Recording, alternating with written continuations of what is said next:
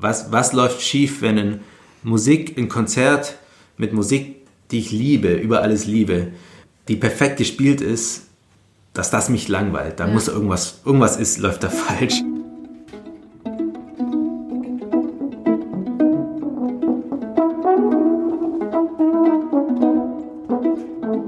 Herzlich willkommen beim allerersten Podium-Podcast. Ich freue mich wahnsinnig, dass es endlich startet. Mein Name ist Ricarda. Ähm, ich habe studiert in Dortmund und zwar Musikjournalismus, bin auch jetzt gerade noch als Journalistin tätig, ähm, beim WDR zum Beispiel oder auch als Online-Producerin und sitze hier aber nicht alleine. Ich bin Julian und bin ebenfalls ganz gespannt, wie diese erste Staffel ähm, des Podium-Podcasts wird.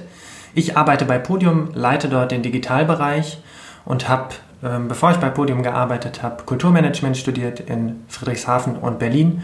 Und auch jetzt ähm, ist es nicht nur die Praxis, die mich reizt, sondern ich promoviere neben meiner Arbeit bei Podium ebenfalls im Fach Kulturmanagement an der Zeppelin-Uni in Friedrichshafen. Wir werden euch die nächsten äh, Folgen ähm, regelmäßig begleiten. Jeden Monat wird eine neue Folge rauskommen. Und in der ersten Folge zu Gast ist ähm, Steven Walter. Ähm, da freuen wir uns sehr drüber. Der ist künstlerischer Leiter bei Podium und ähm, wird gemeinsam mit uns ähm, darüber sprechen, was wir vorhaben mit diesem Podcast und dann auch noch ähm, etwas allgemeiner über das Thema Aufbruch sprechen. Aber bevor wir dazu kommen, magst du dich vielleicht auch kurz vorstellen? Ja, ich bin Steven. Ich habe als Cello-Student das Podium Festival in Esslingen am Neckar gegründet. Dort damals als kleines Kammermusikfestival einfach so äh, als studentische Initiative, um mal eben ein paar Programme und Formate auszuprobieren. Daraus hat sich ein verstetigtes Festival ergeben und inzwischen viel mehr als das, aber dazu kommen wir ja gleich. Vielleicht magst du uns kurz, wenn man das überhaupt so runterbrechen kann, erzählen, was Podium ist und was es möchte. Man kann ja immer ähm, nur im Rückblick daraus ein ähm, vernünftiges Narrativ bauen. Äh, wenn ich jetzt mal so schaue auf die Zeit, die wir hatten mit Podium die zehn Jahre seit der Gründung 2009.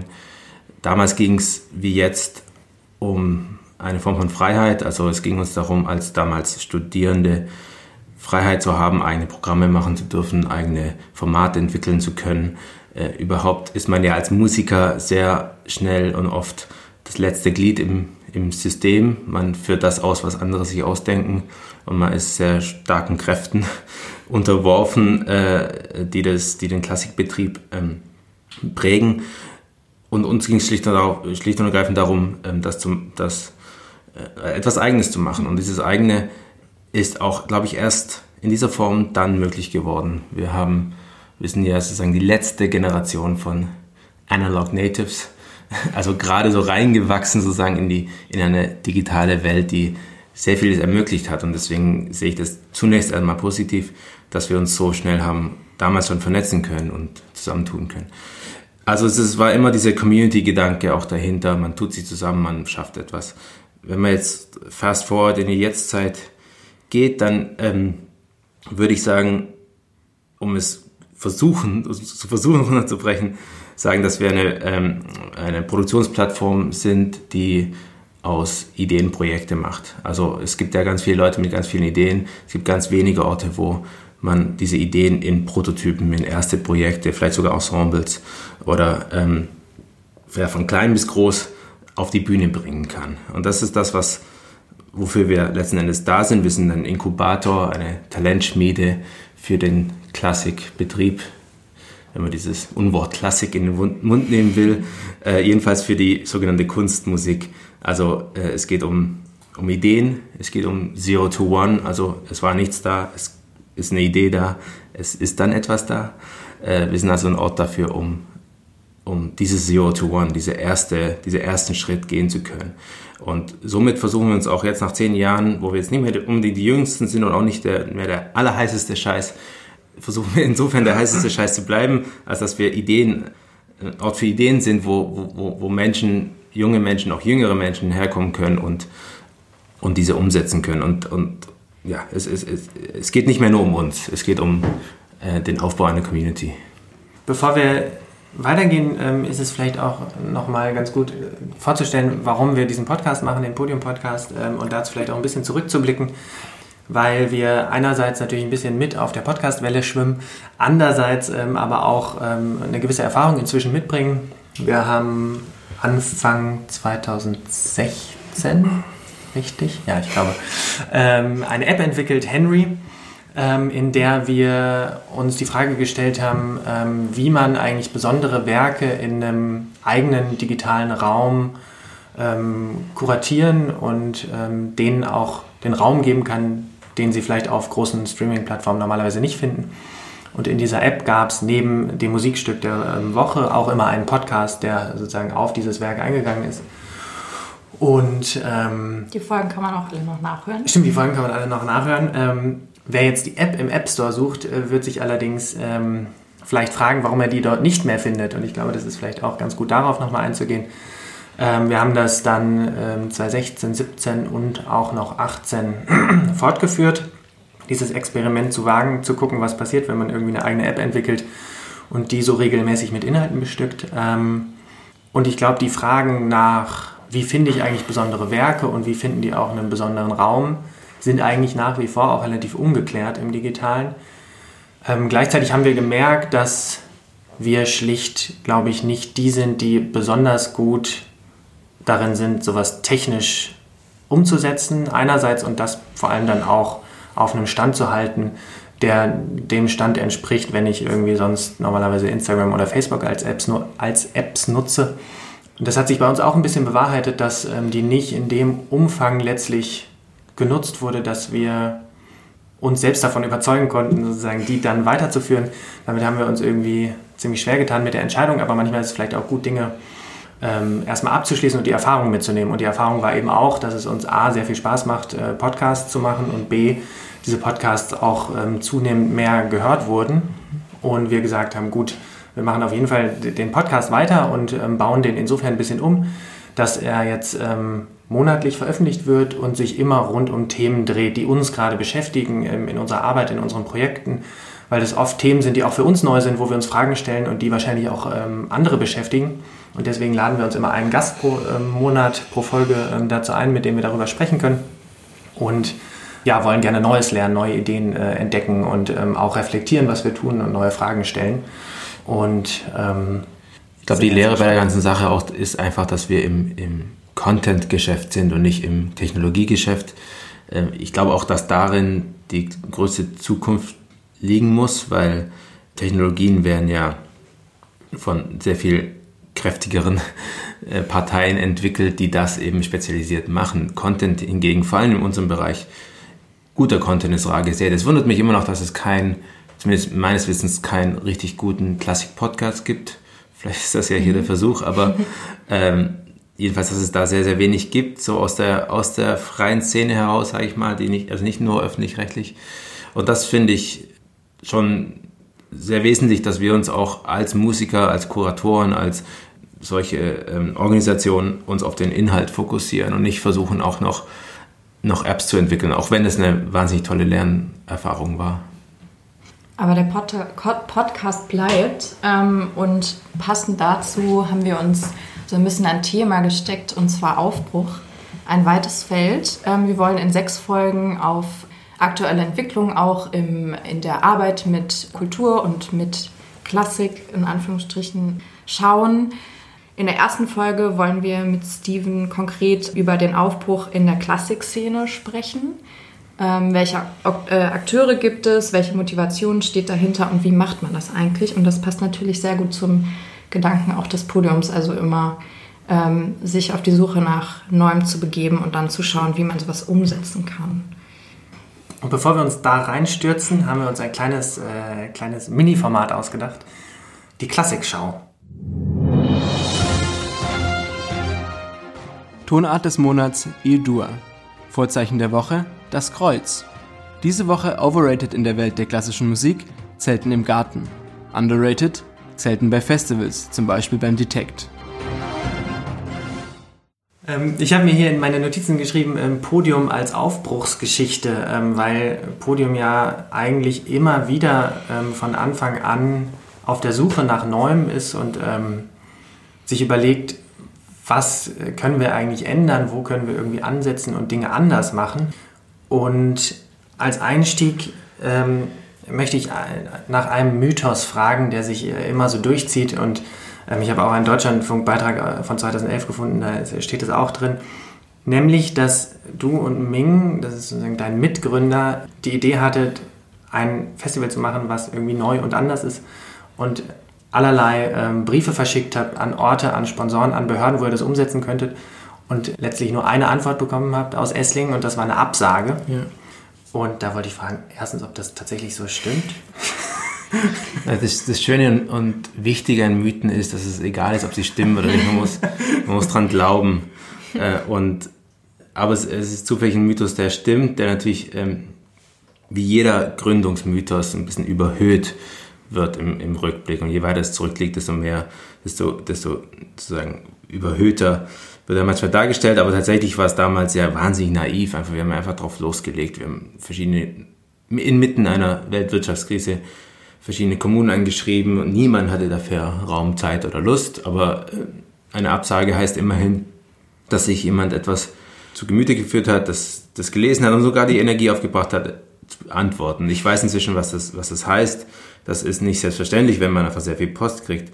Deswegen war das irgendwie intuitiv ein Grund, dran zu bleiben. Und ja, wenn, ich eines äh, empfehlen kann, ist dann einfach, gerade in so einer Gründungsphase, don't take no for an answer. Also das, äh, äh, das, das, das heißt nur, dass man noch nicht sein Anliegen gut genug rübergebracht hat, wenn jemand Nein sagt. Ich habe mich dabei gefragt, woher ihr oder auch du die Energie nimmst. Ich meine, das ist ja wahrscheinlich nicht nur in diesem Fall so gewesen, trotz eines Widerstands, den man ja wahrscheinlich relativ oft hat, wenn man sozusagen neue Dinge wagt und einen Aufbruch sucht, woher man oder woher du die Energie nimmst, sozusagen trotzdem dran zu bleiben? Ich glaube, eine Mischung von verschiedenen Sachen. Einerseits persönlichkeitsstrukturell, vielleicht, dass man nicht, nicht so sehr das, das Bedürfnis hat, sofort, dass das alles gelingt, dass sozusagen ein, ein, ein Erklimmen von etwas an sich ein Wert ist. Es ist wie wenn ein Berg ersteigt, fühlt man auch nicht die ganze schwere Last dieser, dieses Unterfangens auf einmal, sondern man, es lebt ja von der Einbildung, es lebt davon, dass man sich ständig selbst bescheißt und denkt, okay, da, da, wenn man da drüber geht, dann ist man da und, und oder ist man irgendwo angekommen. Und, ähm, und die, äh, ich nenne das die Euphorie der Ignoranz, also ein, ein, eine, ein, ein Aufbrechen im, im Wissen, dass man nicht weiß, was da, was da ist ist äh, etwas sehr, sehr Wertvolles und äh, finde ich ein sehr guten, ein guter Grundzustand. Und letzten Endes lebt man davon auch von der Einbildung. Also es so ein Fake it till you make it Prinzip ständig bis heute. Und ich glaube auch nur, dass man eigentlich wirklich nur so arbeiten kann. Wenn wenn wenn, es einem darum geht, etwas Neues zu entdecken, muss man ständig, es gibt dieses schöne Wort von, von Camus, ähm, dass man immer zu weit gehen muss bis, um etwas Wahres zu finden. Und dieses zu weit gehen ist ja etwas, was erstmal negativ konnotiert ist, aber, aber das ist natürlich die Wahrheit. Wenn man nicht, wenn man immer in der Komfortzone bleibt, dann äh, entdeckt man nichts. Und ich glaube, so war das damals und so ist es eigentlich heute, auch wenn es zunehmend schwer wird natürlich mit, mit einer gewissen Etablierung und auch Erwartungshaltung.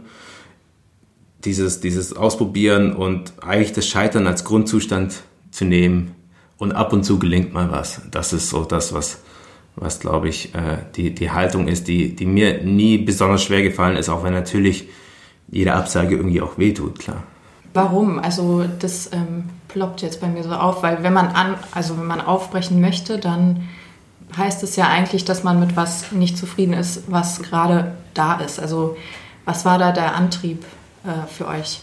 Ja, Aufbruch ist ja eigentlich ein schönes Wort, weil es einerseits das Aufbrechen als, als aktives Losgehen in sich hat, aber auch den, den auf, auf Bruch gehen. Zerstören, das genau. auch.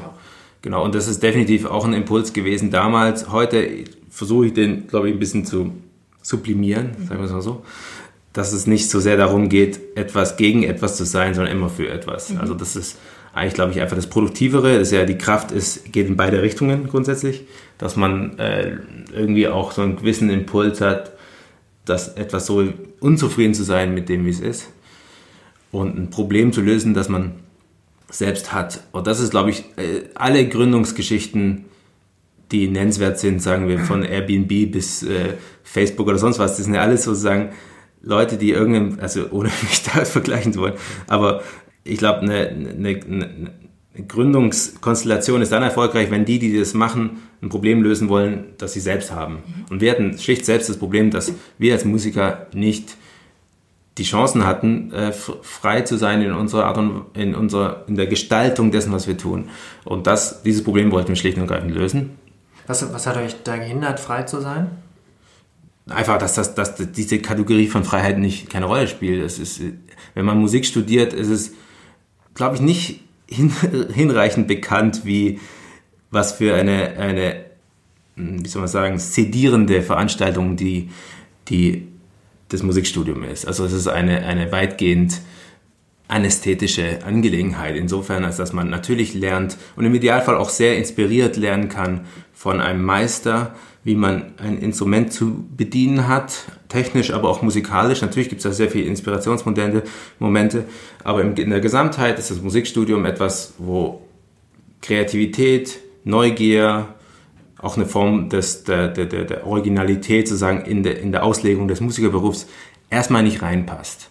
Und das ist natürlich eine grobe Verallgemeinerung, weil äh, ich glaube schon, dass Leute, und ich wurde auch immer wieder darin bestärkt, den eigenen Weg zu gehen und so weiter, aber im Allgemeinen geht es darum, ein, ein, ein, System zu bedienen, wo der Musiker nicht nachdenken soll unbedingt darüber, was er da macht. Also sehr wohl, was er in der Partitur macht und was er auf der Bühne macht, aber nicht, was er in der, sagen, strukturell macht oder was, sowas wie Musician Citizenship oder sowas oder etwas wie ähm, Entrepreneurship oder so. Weil damals, das hat sich, glaube ich, sehr geändert in den letzten tatsächlich 15 Jahren. Damals war das, äh, war das einfach kein Thema und das, äh, dieses Problem gab es für mich, weil für mich war auch klar, dass ich natürlich auch nicht sozusagen der, der allergrößte Cellist werde, aber habe auch gleichzeitig gemerkt, dass Freunde von mir, die tatsächlich sozusagen die allergrößten Cellisten waren, auf eine Art, ähm, unglücklich damit werden, weil sie selbst, wenn sie Solo-Cellisten in einem A-Orchester werden, auf Dauer das nicht befriedigt. Und ich wusste von meiner Persönlichkeit her, selbst wenn ich das, selbst wenn ich gewinne, verliere ich sozusagen. Habt ihr relativ schnell gemerkt, dass es auch äh, anderen Menschen so geht, anderen äh, Musikern, Musikerinnen? Oder hat das erstmal gedauert, bis man sozusagen aufmerksam gemacht hat, hier, wir wollen einen Ort schaffen, wo ihr euch auch ja, inspirieren könnt und was Neues schaffen könnt? Ja, ich, ich könnte jetzt irgendwie behaupten, dass man, das, dass man da irgendwie das schon wusste. Es war aber sehr hm, gefühlig. Also es war ein Gefühl, man muss was tun. Mhm. Und dieses Gefühl konnte man noch gar nicht so äh, artikulieren oder geschweige denn eine Philosophie drumherum bauen, wie wir sie jetzt vielleicht haben. Man hat aber schon gemerkt, dass sehr früh das getriggert hat. Also dass da schon in der ersten Ausgabe, die wirklich sehr studentisch war, quasi ohne Geld, dass man da gemerkt hat, wow, die Leute sehen, dass das, was möglich ist, oder schlicht das Gefühl zu haben, das haben wir gemacht. Das gäbe es nicht, wenn wir es nicht gemacht hätten. Weil sonst ist ja immer so, man wird irgendwo eingeladen, in irgendeine random Reihe oder irgendwo oder gewinnt ein Probespiel oder auch nicht.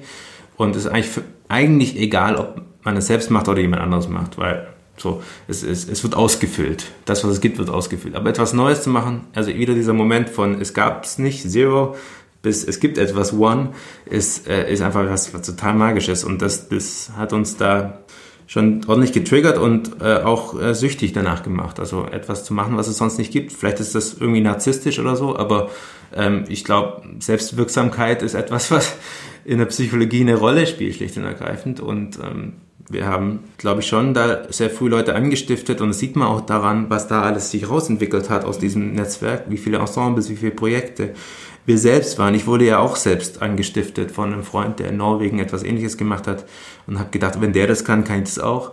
Und äh, natürlich haben dann Leute gesagt, wenn Steven das kann, kann ich das auch. Und so hat sich, und natürlich kann das jeder theoretisch einfach mal anfangen. Und das, das ist etwas sehr, sehr, eine sehr, sehr gute Dynamik, die eben mehr ist als ein Nullsummenspiel. Und das ist sehr wertvoll. Hauspost. Aktuelles aus dem Podium-Universum. Im Sommer gibt es wieder Mini-Podium-Festivals. Vom 2. bis 4. August im Kloster Bebenhausen bei Tübingen und am 24. und 25. August auf Schloss und Gut Liebenberg in Brandenburg. In Bebenhausen erklingt das Kloster im Spannungsfeld zwischen Natur und Verklärung, unter anderem mit Werken von Schubert, Reich, Prokofjew, Dennehy und Bach. In Liebenberg gibt es Musik und Literatur in einer Scheune oder dem Schlosspark. Dort beleuchten wir anhand von vier Konzerten die großen Themen des Fontane-Romans Effi Briest. Weitere Informationen findet ihr unter podium-esslingen.de slash Veranstaltungen. Habt ihr Fragen zur Musik, zum Leasing von E-Rollern oder braucht Reisetipps für die Färöerinseln? In den nächsten Podcast-Folgen könnten diese von unserem künstlerischen Leiter Steven Walter beantwortet werden. Schickt uns eure Fragen auf Social Media unter dem Hashtag BetterCallSteven oder an podcast.podium-esslingen.de. Hauspost. Aktuelles aus dem Podium-Universum. Wenn sozusagen der erste Antrieb ist, sagen was Neues zu machen und zu merken, da ist was, das will ich ändern und vielleicht auch gar nicht zu wissen, was genau man dann ändert, Ja. ähm, ist ja wahrscheinlich die Gefahr relativ groß, dass dann äh, man eigentlich schnell vergisst, dass man eigentlich Dinge anders machen wollte, wenn es gerade auch einen gewissen Erfolg hat. Also sagen dann, dann sich das irgendwie etabliert ähm, und schon ähm, 2014 gab es so einen schönen Artikel in der Zeit. Ähm, stand genau das auch drin. Einmal sagte man ihm, in dem Fall dir, er solle aufpassen, dass das Podiumfestival beim Wachsen seine Frische nicht verliere. Wie bleibt man da dran? Also wie findet man sozusagen Wege, die Frische zu behalten in, in sozusagen den Worten und nicht auf eine Art behäbig oder selbstgenügsam zu werden? Und ändert sich die Motivation vielleicht auch in zehn Jahren? Ja, also das müssen, das müsst vielleicht ihr auf eine Art beantworten, die ihr ein bisschen frischer seid der Sache, weil natürlich, es gibt eine große Gefahr, gerade als Gründer, da eine, in eine, selbst wiederum in gewisse Strukturen befangen zu sein, dass man sich selbst ähm, nur noch repliziert. Und ich weiß inzwischen, und der Punkt ist wirklich gekommen, äh, ich glaube vor ein, zwei oder zwei Jahren habe ich gemerkt, ich weiß, was ich kann und ich weiß auch ziemlich genau, was ich nicht kann. Und weiß meine Art und Weise, ein Konzert zu machen, zum Beispiel, ist da ist sehr, sehr viel drin und sehr, sehr viel möglich. Und ich weiß auch, dass ich das, wenn es gelingt, und tut es nicht immer natürlich, aber wenn es gelingt, dass ich das sehr gut kann. Aber ich weiß auch, dass das keine Grenzen hat. Und das, das ist, glaube ich, eine sehr wichtige Erkenntnis aus einer organisationalen äh, Perspektive, weil man dann merkt, okay, wir müssen uns vielleicht andere Leute reinholen, die, die das ergänzen oder das mit euren Worten frisch hält. Also sprich, immer wieder Neues reinbringt und, und diese, das, das müssen wir ermöglichen. Das muss auch ich als künstlerisch Verantwortlicher möglich machen, weil äh, ich bin letzten Endes künstlerisch verantwortlich für alles, was passiert.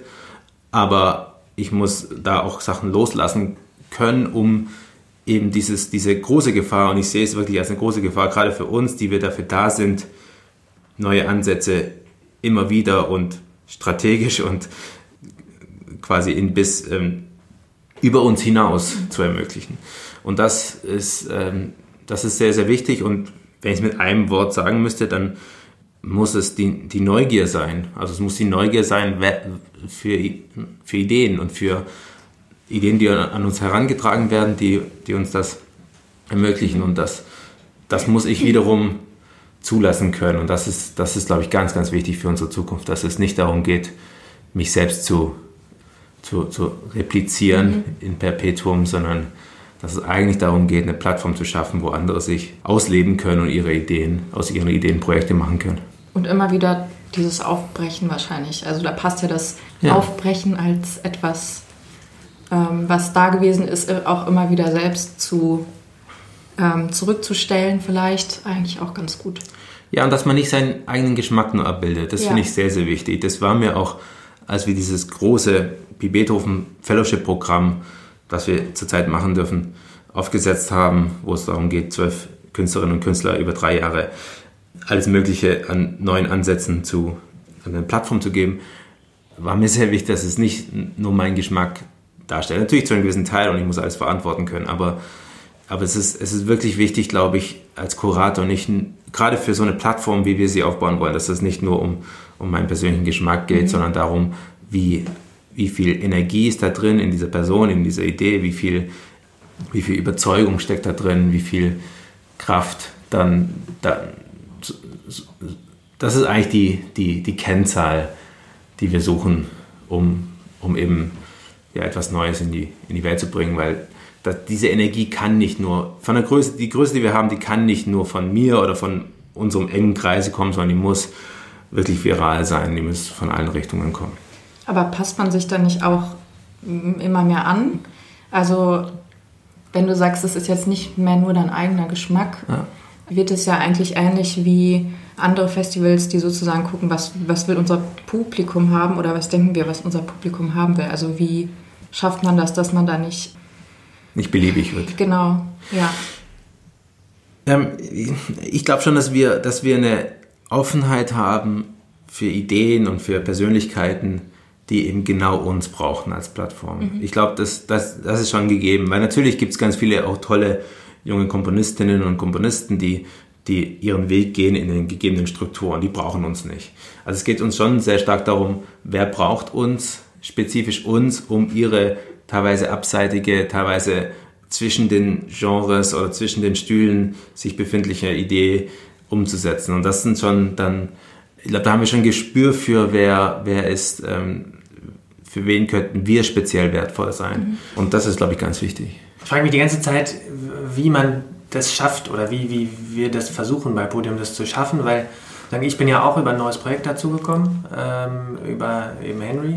Und ich selber wüsste gar nicht, wie, wie das sozusagen dazu gekommen ist, dass sowas dann in relativ kurzer Zeit quasi einfach angedockt wird. Ja.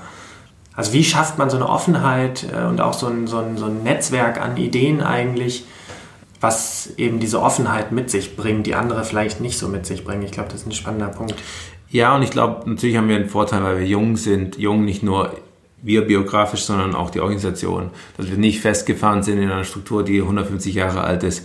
Konzerthaus hat es also hat es natürlich wesentlich schwerer, plötzlich zu sagen, wir sind jetzt kein Konzerthaus mehr, sondern wir sind eine Plattform für äh, Musikprojekte. Vor allem in der sogenannten Klassik. Vor allem dort, wo es eben ganz starke also Stakeholder gibt, wo es, wo es zigtausende Abonnenten gibt, die gewisse Erwartungshaltungen ja. mit sich bringen. Wir, wir haben, glaube ich, schon eine wichtige strategische Entscheidung getroffen, äh, ich glaube 2015 oder 2016 schon, dass, dass es uns nicht darum geht, das nächste große Festival-Ding aufzuziehen, sondern dass wir das Festival nur als ein Showcase sehen für das, wofür wir stehen, nämlich neue Projekte in die Welt zu bringen. Also das Festival, das jährlich im Frühjahr stattfindet, das ist wirklich nur ein Showcase-Festival für Prozesse, die sehr, sehr viel komplexer und länger dauern. Wir sind eine, um es abstrakt zu formulieren, äh, gestalten wir Schnittstellen zwischen Musik und Öffentlichkeit. Also und die, die sind natürlich, das Konzert ist eine ganz entscheidende Schnittstelle zwischen Musik und Öffentlichkeit, aber es sind eben auch digitale Formate, es sind edukative Formate. Äh, es ist sowas wie ein Podcast.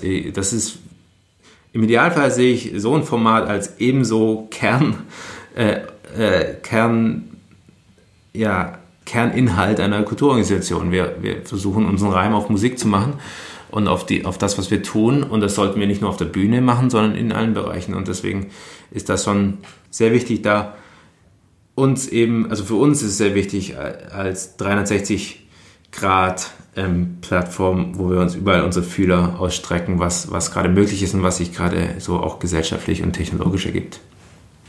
Das ist ja auch vielleicht das, was, also denke ich, gerade äh, dir äh, gefehlt hat im Musikstudium, dass eben dieser große Blick für, ähm, also warum machen wir überhaupt Musik? Das ist ja erstmal so eine Grundfrage, die man sich vielleicht in bestimmten Umgebungen gar nicht stellt. Also, dass es natürlich auch eine gesellschaftliche Relevanz hat oder wir wünschen uns immer, dass es eine gesellschaftliche Relevanz hat ja. als Musikerin und als Musikjournalistin. Mhm.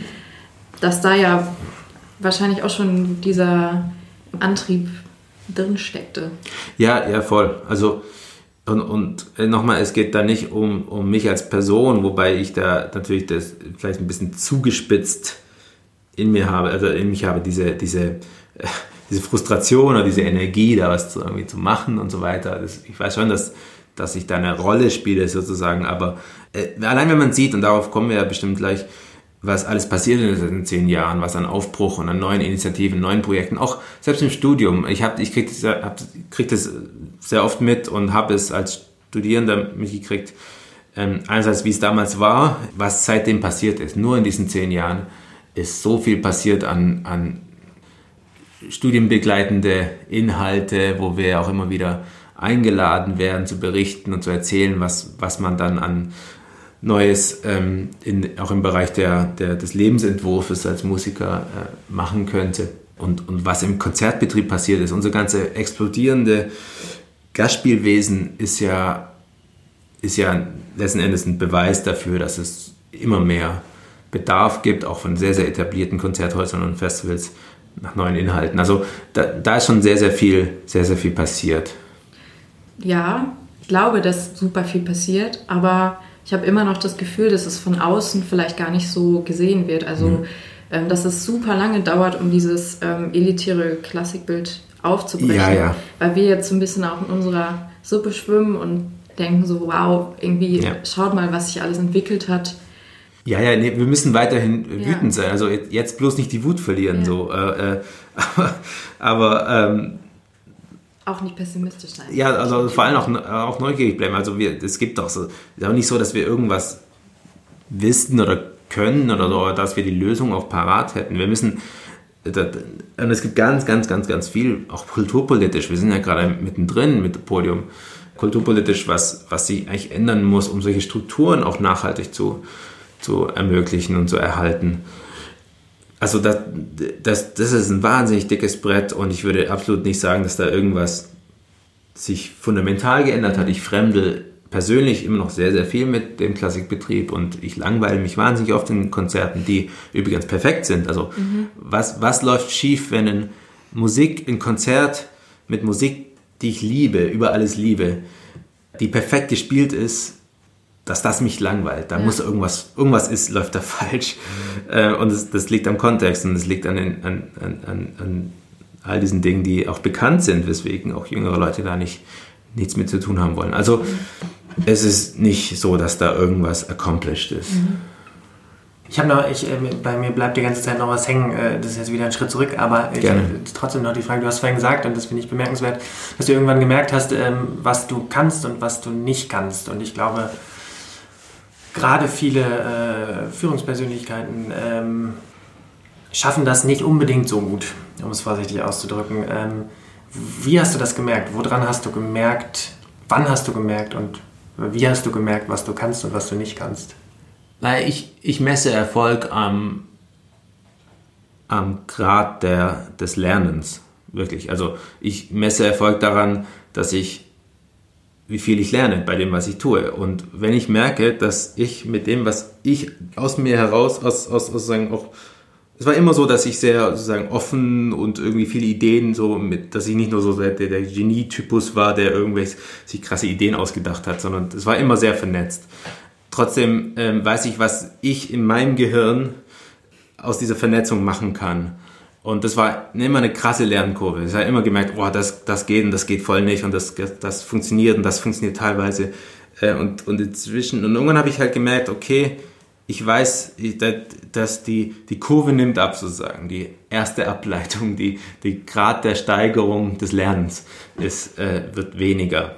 Und, und da, das ist für mich, da ringen die Alarmglocken, weil ich einfach merke, ich aus meiner kuratorischen Kompetenz heraus weiß, was ich kann und ich kann das dann auch sehr gut, aber ich lerne dabei nicht wesentlich mehr. Ich würde viel mehr lernen, wenn ich sagen würde, jetzt mach du mal das und ich habe, ich mische mich da sehr wenig ein, äh, versuche aber sozusagen da so, so viel wie möglich davon zu lernen. Hast du ein Beispiel dafür? Ja, absolut. Also zum Beispiel, und wir werden sehen, ob es gelingt oder ob es ähm, scheitert. Ich, ein gutes Beispiel dafür ist, ist aktuell zwei Projekte, wo ich sagen würde, wir, wir lehnen uns da aus dem Fenster. Ich lehne mich jedenfalls damit aus dem Fenster. Das ist dieses Projekt Herkules von Lubumbashi mit, mit dem Kongo. Das sind äh, mit kongolesischen Musikern und einem Tänzer, Choreografen. Da geht es um sehr große auch politische Themen, weil ich fand immer interessant und ich schaffe es aus mir selbst heraus nicht unbedingt das Politische in der Musik zu erfassen. Und da sind zwei Leute dabei, insbesondere Elia Rediger, der das zu seinem Kernelement des Musikschaffens erhoben hat, also politisches in die Musik rein zu verweben, als Komponist, als Performer. Und das ist ein Projekt, das läuft gerade und da geht es um schwierige Themen, um komplexe Themen, um auch sehr heikle Themen. Und das ist etwas, das, ich das Gefühl habe, okay, das, das könnte ich gar nicht selbst. Ich weiß gar nicht, wo ich anfangen würde. Ich habe auch gar keine sozusagen Credibility, das zu tun. Dennoch äh, tun wir es als Organisation, es ist ein bisschen ein Fremdkörper und trotzdem hoffe, hoffe ich, dass, und da geht es jetzt nicht darum, nur dass, also das ist jetzt keine, Podium ist keine Weiterbildungseinrichtung für, für Steven Walter, sondern es, ist, es geht darum, dass wir als Organisation da möglichst viel, viel lernen und das ist, das ist sehr interessant. Ähnliches in Esslingen, gerade mit einem Projekt Zauberburg, das Ähnliches versucht in, in einem lokalen Maßstab. Also wie kann man gesellschaftliche Strömungen und gesellschaftliche Themen aufgreifen und daraus äh, damit musikalisch wirken, finde ich wahnsinnig spannend, wahnsinnig wichtig. Ich weiß nicht, wie es geht. Und trotzdem hoff, hoffen wir, dass äh, wir Leute da an Bord haben, die, die, das, äh, die da zumindest für uns lernen können, sozusagen. Das heißt, es hat auch mit Kontrolle eigentlich zu tun. Also sozusagen die Frage, wie viel Kontrolle traue ich mich auch abzugeben, auch wenn ich weiß, dass es letztlich künstlerisch eigentlich in meiner Verantwortung steht, um mhm. neue Dinge zuzulassen und eben nicht das Gefühl zu haben, ich, ich muss sozusagen beim Weitergehen das in meiner Kontrolle behalten, was vielleicht dazu führen würde, dass eben nichts oder weniger Neues passiert. Genau, also noch mehr Raum zum Scheitern. Da bleibt natürlich. Genau, also ich weiß nicht, ob es dafür ein Bild gibt, aber wenn man sagt, also oft ist es ja so, dass der künstlerische Leiter so, so sehr ähm, genau Kontrolle ausübt, dass die Außengrenzen seiner Komfortzone die Außengrenzen der Komfortzone der Organisation werden. Und das ist natürlich immer sehr einen sehr begrenzten Raum, den man dann einnehmen kann. Und diese, diesen Raum, der kann sogar, und vielleicht ist es sogar klug, ich weiß es nicht, diesen, diesen Raum perfekt zu gestalten und sozusagen der perfekte, das perfekte Festival oder die Plattform zu werden für das. Ich glaube aber trotzdem, dass für uns ähm, es relevanter und, und wirks, dass wir wirksamer sind, wenn wir unsere Außengrenzen der Komfortzone öffnen. Und das geht nur, wenn wir sozusagen das über handelnde Figuren hinaus tun können. Das heißt, dass wir unseren Raum öffnen und unsere Außengrenzen öffnen sozusagen. Weil dann kann viel mehr passieren. Dann passieren auch übrigens viel mehr Chancen, weil wenn, wenn, wenn alles darauf fokussiert ist, was zufällig, was zufällig ich an Inspiration erfahre, dann ist es ja wahnsinnig beschränkt. Wenn es aber, wenn, wenn wir wenn es weit wird um uns sozusagen, dann, dann kann da überall äh, Magie entstehen, die, wo ich gar nichts mit zu tun habe. Und das ist für mich persönlich eine große Herausforderung, weil ähm, ich ähm, sozusagen sehr auch inhaltlich arbeite und das ist eigentlich mehr eine manageriale Aufgabe dann am Ende. Du musst ja Du musst ja mehr steuern und weniger selbst tun. Und das, das ist gar nicht so, gar nicht so leicht. Vielleicht, oder vielleicht kann ich das auch gar nicht, weiß ich nicht. Das wird sich herausstellen. Aber ähm, letzten Endes, wenn es darum geht, und uns geht es darum, den Ideenmarkt anzukurbeln und diese, diese, ja, die, da etwas zu anzuregen, dann ist das der einzige Weg aus meiner Sicht. Ich würde dem in vielen Dingen zustoßen und ich finde es auch ähm, beeindruckend, also auch über die Zeit, die ich bei Podium, wie viel Energie für sozusagen das Weitertreiben und neue Ideen andocken zu lassen entsteht. Gleichzeitig merke ich, dass manchmal ich das Gefühl habe, weil ich äh, persönlich Dinge auch einfach sehr, sehr oder Energie daraus ziehe, Dinge sehr gut durchzuführen. Mhm. Also sozusagen auch die äh, Ausdauer zu haben, sozusagen Dinge, wenn sie neu sind, weiter äh, zu verfolgen und dann versuchen, richtig gut zu machen dass das im Konflikt stehen kann. Und ähm, ähm, weil sozusagen durch das immer Neue und ähm, das dann oft auch sehr viel wird, also auch eine Überforderung mit sich bringt, die, glaube ich, teilweise nötig, nötig ist, um sozusagen diese Komfortzone auch zu verlassen, diese sozusagen immer weiter zu gehen. Ja. Aber für mich eine manchmal ungeklärte Frage ist, wie schafft man es oder geht es überhaupt sozusagen beide Pole zu vereinen? Also dass man auf der einen Seite sagt, wir wollen immer neue, äh, neue Dinge tun und weitergehen und uns überfordern damit und auf der anderen Seite die Dinge, die wir anfangen, versuchen, unter den gegebenen Bedingungen möglichst gut zu machen. Ja, du hast natürlich völlig recht und deswegen ist es so gut, dass du bei Podium arbeitest, weil äh, deswegen ist es so wichtig, dass wir äh, eine diverse Gemengelage, zumindest im Hinblick auf diese Fokuspunkte haben. Also es muss Leute geben, die verschiedene Qualitätskriterien quasi als wichtig erachten. Für mich ist eine liegt eine große Qualität darin, in dieser Überforderung, in diesem, in diesem Moment von, also wie gesagt, Euphorie der Ignoranz, in so einem Moment von, wir, wir haben eine Idee, wir begeistern uns dafür und das muss immer am Anfang stehen. Irgendjemand muss sich für die Idee begeistern, weil sonst hat es keinen kein Sprit. Und das, das führt dann oft dazu, zu einer Überforderung, zu auch schlicht zu viel. Und, und wir kennen das, wir haben da ähm, schmerzhafte Erfahrungen mitgemacht und haben auch übrigens sehr viel, also sehr viel Schrott gemacht ne, in den zehn Jahren so. Also viele, viele Projekte sind, haben nicht geklappt, aber äh, genug haben geklappt, dass wir immer wieder Vertrauen gewinnen konnten und, und dass man uns auch vor allem in unseren Motiven und auch unsere Handlungskompetenz darin, uns zu überfordern, das zugetraut hat. Also das ist auch eine Kompetenz, finde ich, die sehr wichtig ist. Trotzdem hast du völlig recht, es muss ähm, Qualitätsstandards auch in der Umsetzung und vor allem in der, in der es richtig gut zu machen, ist sehr, sehr wichtig. Und dafür müssen wir uns schlicht in der Organisation ergänzend aufstellen, dass, dass man auch Korrektive hat, dass man nicht nur äh, dem, der einen Kraft sozusagen das, das, die Zügel überlässt. Das ist sehr, sehr wichtig. Trotzdem finde ich diese, dieser Grundsatz, also wir haben das mal, ich, ich glaube sogar, dass, dass, du das auch mit auf den Tisch gebracht hast, diese Idee von Exzellenz im Experiment. Das finde ich ein schönes Spannungsfeld, weil die Exzellenz ist, liegt darin, ein Experiment sehr gut zu prototypisieren. Und dass das auch etwas ist, was, was niemals so perfekt sein kann, wie wenn man dieses, diesen Prototyp dann zum 30. Mal reproduziert und verfeinert, aber dass äh, das für sich selbst zumindest die Chance hat, sehr, sehr gut zu werden. Alles kann scheitern, aber ein Projekt sollte die Chance haben, sehr, sehr gut zu werden und auch entsprechend äh, Zeit und Arbeitsressourcen haben dafür. Das, das finde ich sehr wichtig. Und wenn wir so einen Podcast haben, das Publikum wird entscheiden, aber, aber dann sollte es zumindest die Chance haben, sehr, sehr gut zu werden. Und, äh, und, und das, da, da, da müssen wir, glaube ich, aus dem lernen, was wir auch ähm, an Fehler gemacht haben. Apropos Lernen aus Fehlern.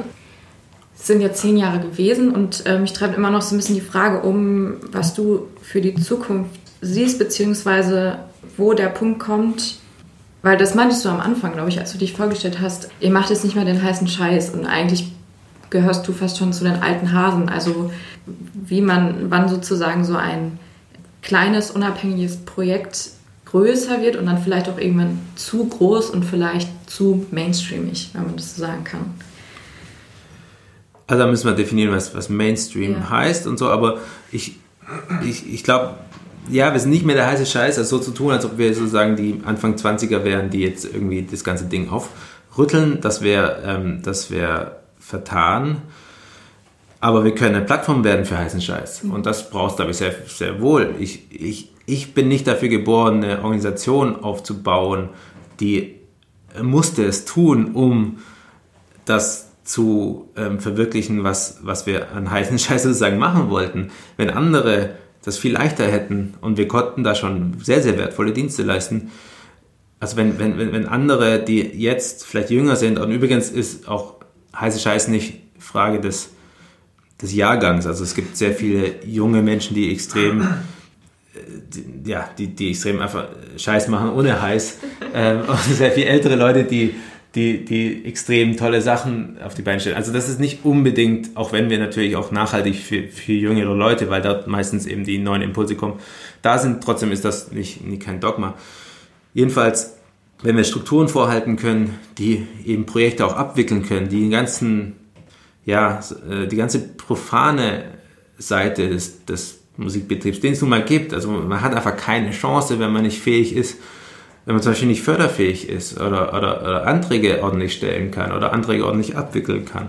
All dieser, dieser, dieser profane Scheiß, der gebraucht wird, damit eben der heiße stattfinden kann. Und, und das, ähm, das ist das, was, äh, was wir vorhalten können, glaube ich. Und das ist nicht, nicht sonderlich glamourös, aber sehr, sehr, sehr, sehr, sehr wertvoll. Und äh, wenn wir dafür schlicht eine Plattform schaffen können, die fähig ist, Bundesmittel abzuwickeln, mhm. die fähig ist, vielleicht EU-Mittel abzuwickeln, die fähig ist, Netzwerke zu bilden und Produktionsnetzwerke äh, äh, zu, zu stellen, die vielleicht irgendwann mal fähig sein wird, vielleicht sogar einen Raum zu bespielen, für eben Leute, die Ideen haben. Ja. Dann, dann habe ich keine Sorgen, dass das nicht nachhaltig wertvoll und vor allem auch ähm, zukunftsfähig und zukunftsprägend sein kann. Hast du denn das Gefühl, dass sich so eine Art Subkultur entwickelt hat oder im Entwickeln ist? Also du meintest vorhin schon, wie viele Sachen auch aus dem Podium entstanden sind. Äh, Stegreif, Ensemble Reflektor. Mhm. Also wie, ist da jetzt so ein Weg dieser diese Subkultur, wenn es die überhaupt gibt, ähm, entwickelt die sich so langsam? Also ich glaube, ich glaube, klassische Musik ist per se eine Subkultur, sie weiß es bloß noch nicht. Mhm. Äh, sie ist sozusagen ganz seltsam ähm, verdreht, weil es sowieso schon so eine wahnsinnige Nische ist. Aber man tut so, als ob das irgendwie ganz oben auf einem Sockel steht. Deswegen glaube ich, ist da sehr, sehr viel Potenzial. Ist auch allein schon so äh, die Gründungen, die in den letzten 10, 15 Jahren passiert sind aber auch viel früher schon, sowas wie aus einer modernen Gründung oder Queer Kammerphilharmonie oder aus einer Resonanz sind eigentlich subkulturelle Phänomene irgendwie, die sich natürlich dann auch hochkulturell, weil das nun mal der Nährboden ist, auf den diese Projekte und wir übrigens auch stehen, äh, ein, ein, ein hochkulturelles Kultur- und Kunstbild. Ähm, das ist eine andere Diskussion, aber letzten Endes, glaube ich, entsteht da sehr, sehr viel an subkulturellem Potenzial und auch, also subkulturell im, wie soll man sagen, im, verstanden im, im popkulturellen Sinne. Also das eine, Pop heißt ja nur eine Bindung zwischen, also eine strukturelle Bindung zwischen Musik und einer, einer eines Publikums. Eines Publikums, genau. Und diese Bindung, die ist potenziell, da, da geht schon sehr viel. Man sieht es in dem Phänomen von, von sogenannter Neoklassik, das ich jetzt inhaltlich nicht so wahnsinnig spannend finde, aber äh, oder man sieht es auch, finde ich, in Festivals wie CTM Festival hier in Berlin, das äh, mit extrem experimentellen, ziemlich abgefahrenen Inhalten eine, sehr bestimmte Zielgruppe erreicht, die sehr urban ist in dem Fall. Ähm, äh, ich glaube, da ist ein riesen, riesen. Ich glaube, es muss schlicht noch mehr guter Inhalt her. Ich glaube, es gibt noch keine große ähm, oder gute Standards sozusagen, Qualitätsstandards und auch ähm, Möglichkeiten zu lernen. Das sind so Programme wie Concerto 21 der Töpfer Stiftung oder auch gewisse profilgebende Zentren an Musikschulen, Musikhochschulen sehr, sehr wertvoll. Aber es gibt noch zu viel Schrott, würde ich sagen, damit äh, das verwässert leider diesen ganzen Bereich sehr. Aber je mehr tolle Plattformen und Ensembles und Initiativen es gibt, desto mehr steigt auch dieses subkulturelle Potenzial, das sehr wohl in, diesen, in dieser Musik steckt. Ich habe manchmal das Gefühl, dass es ähm, trotzdem, obwohl sozusagen so viele neue ähm, ähm Akteure da sich gründen, trotzdem ein Konkurrenzdenken manchmal erstaunlich stark ist dafür, dass man eigentlich das Gleiche will. Also dass man eigentlich in eine gleiche Richtung will ähm, und nicht unbedingt ähm, eine Vernetzung stattfindet, wo man vielleicht auch äh, sich austauscht und eigentlich das auch die, das Erfahrungswissen, was man so sammelt, ja. ähm, tauscht. Ich meine, wie können wir da vielleicht auch noch mehr ja. Offenheit gewinnen und uns einfach mehr austauschen, weil man dann natürlich auch mehr Bewegungskraft noch entwickeln kann, wenn man eigentlich mehr in eine Richtung gemeinsam arbeitet. Ja. Ich glaube schon, dass, dass es da ein Problem gibt, das vor allem, glaube ich, von aus der Förderlogik dieser projekthaften Förderung, die für solche Ensembles und Initiativen die wesentliche Einnahmenquelle ist, dass es da immer ein Konkurrenzverhältnis gibt und Nullsummenspiele. So, immer wenn es Nullsummenspiele gibt, entstehen Konkurrenzverhältnisse, die problematisch sind. Wir müssen ein, ein, ein, ein Plussummenspiel draus machen, irgendwie, indem wir schaffen, dass wir wirklich mehr als die Summe unserer Einzelteile werden, dass wir auch übrigens kulturpolitische Macht auch Willen zur Macht entfalten, dass wir, ähm, dass wir uns da zusammentun. Da ist im Bereich freier Ensembles schon was entstanden mit dieser FREO-Initiative, diese Vereinigung freier Ensembles. Das ist toll. Ähnliches sollte passieren mit, mit jungen Festivals, sollte passieren mit noch jüngeren up-and-coming Projektstrukturen vielleicht. Das ist sehr, sehr wichtig. Wir brauchen da Akteure, die auch den, den erstens die Kompetenz, die Kraft und die Fähigkeit haben, da wirklich auch kulturpolitisch vielleicht zu wirken. Das ist ganz wichtig. Und aber vor allem, und darauf sprichst, äh, spielst du an, ist super wichtig, dass wir uns nicht in die Haare kriegen. Ich glaube, weitgehend ist das nicht so ein großes Problem, aber doch immer wieder in, in Ansätzen Konkurrenzdenken da, wo es absurd ist, hier in Konkurrenzen zu denken, zumindest was die Öffentlichkeit und die Musik angeht und, die, und das Publikum. Wir können, wir werden nur alle größer, wenn wir zusammen, uns zusammentun. Und das ist, glaube ich, sehr wichtig, dass ja eine, eine diverse Community wächst, aber eben vor allem inhaltlich getrieben. Also, dass es wirklich, dass man sich, und das finde ich ein schönes Beispiel, die Bedroom Community in, in New York oder ausgehend von New York, teilweise in Island, die äh, einfach eine Gemeinschaft von Musikschaffende, Komponisten, Musiker sind, die gemeinsame Projekte machen und da auch ein gemeinsames Label haben. Sehr divers, aber trotzdem, das hält was zusammen, einfach auch Freundschaften. Und das, das schafft eine Öffentlichkeit und eine, auch eine gewisse Präsenz, die, die einfach mehr ist als die Summe der Einzelteile. Und das, das ist sehr, sehr wichtig. Ich glaube, ähm, das, was jetzt heute, es gibt dieses schöne, ich glaube, Larry Page, also das Verrückte ist, äh, Zitat, das Verrückte ist nur so lange verrückt, bis es normal wird. Und ich glaube, vieles, was für uns verrückt war, ist jetzt normal geworden und, und, und, und selbiges wird, glaube ich, passieren mit diesen jetzt neuen Initiativen und Projekten, dass sie sich hoffentlich, das ist ja was Gutes, wenn sie sich normalisieren gewissermaßen und äh, salonfähig werden und auch in Strukturen reingehen. äh, in Konzerthäuser, in, in Reihen, dass da ein Teil des Kuchens auch darauf abfällt. Und dann wird es halt immer darum gehen, was ist das nächste Verrückte, das dann hoffentlich normal gemacht werden kann. Und da, das ist das, wo wir vielleicht eine Rolle spielen können.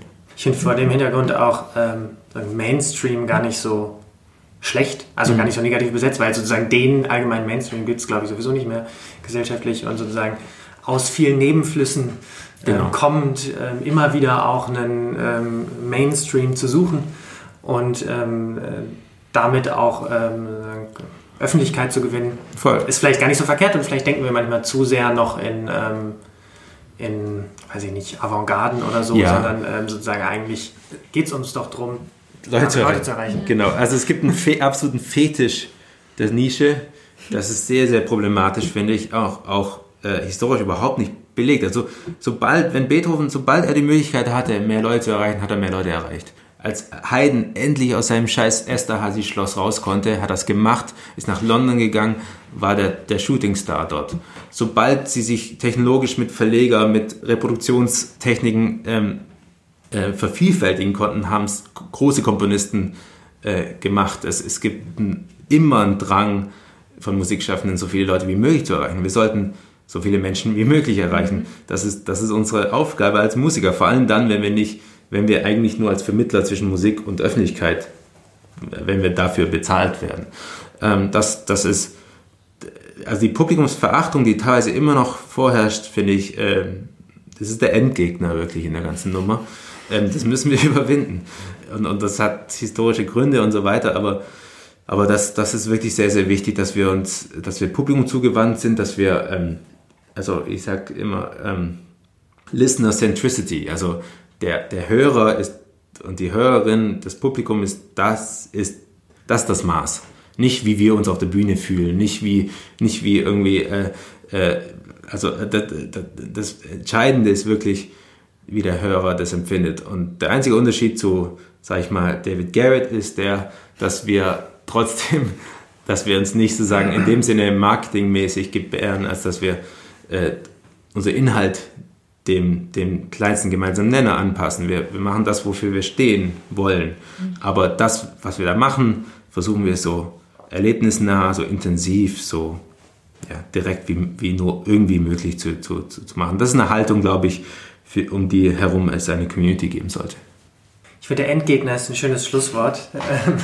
Zum Abschluss haben wir immer noch ein äh, kleines Format uns ausgedacht und ähm, unsere Gäste dazu eingeladen, etwas für unsere Spotify-Playlist mitzubringen, die über die Zeit wachsen wird. Genau, wir packen auch ein paar Sachen drauf. Und wir haben dich äh, vor dem Gespräch gefragt, ob du ein Stück mitbringst. Wir wissen noch gar nicht, welches es ist. Vielleicht verrätst du es uns und ähm, erzählst, warum du es mitgebracht hast. Also ich, ich würde jetzt nicht, ich, ich bin nicht der Versuchung anheimgefallen, äh, da mein Lieblingsstück, weil es das natürlich gar nicht geben ja. könnte. Nur einfach ein Stück, was ganz aktuell ich irgendwie ganz stark finde und, und, und gut, ist ein Stück von David Lang, ist ein zeitgenössischer amerikanischer Komponist. Äh, Cheating, Lying, Stealing heißt das. Mhm. Das ist, äh, fand ich irgendwie gut als, als Startpunkt. Er hat einen sehr schönen Text dazu, können wir vielleicht verlinken in den Show Notes, ja.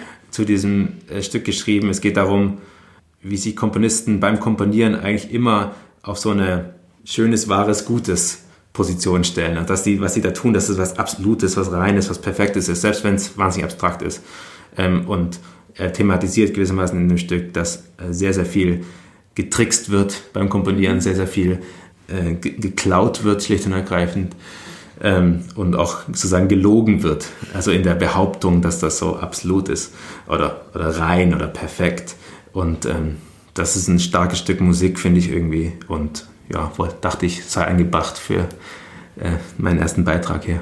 Wir, genau, du, äh, Steven hat gerade schon gesagt, Shownotes. Ähm, das sind nochmal weiterführende Links zu unseren Themen, zu unseren Gesprächen.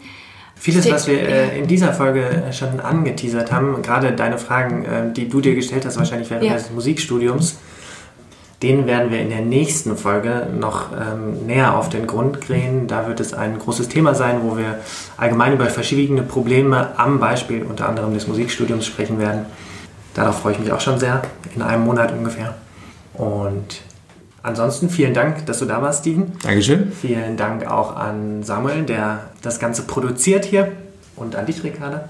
Danke auch. Und ihr schickt bitte ähm, eure Fragen, die ihr an Steven habt, für unser Format Better Call Steven ähm, über die sozialen Kanäle, Twitter, Instagram, Facebook. Ähm, und wir haben auch eine E-Mail-Adresse, die wird in den Show Notes verlinkt. Ähm, genau, ihr könnt alles fragen. Und wir freuen uns, wenn ihr nächstes Mal wieder dabei seid.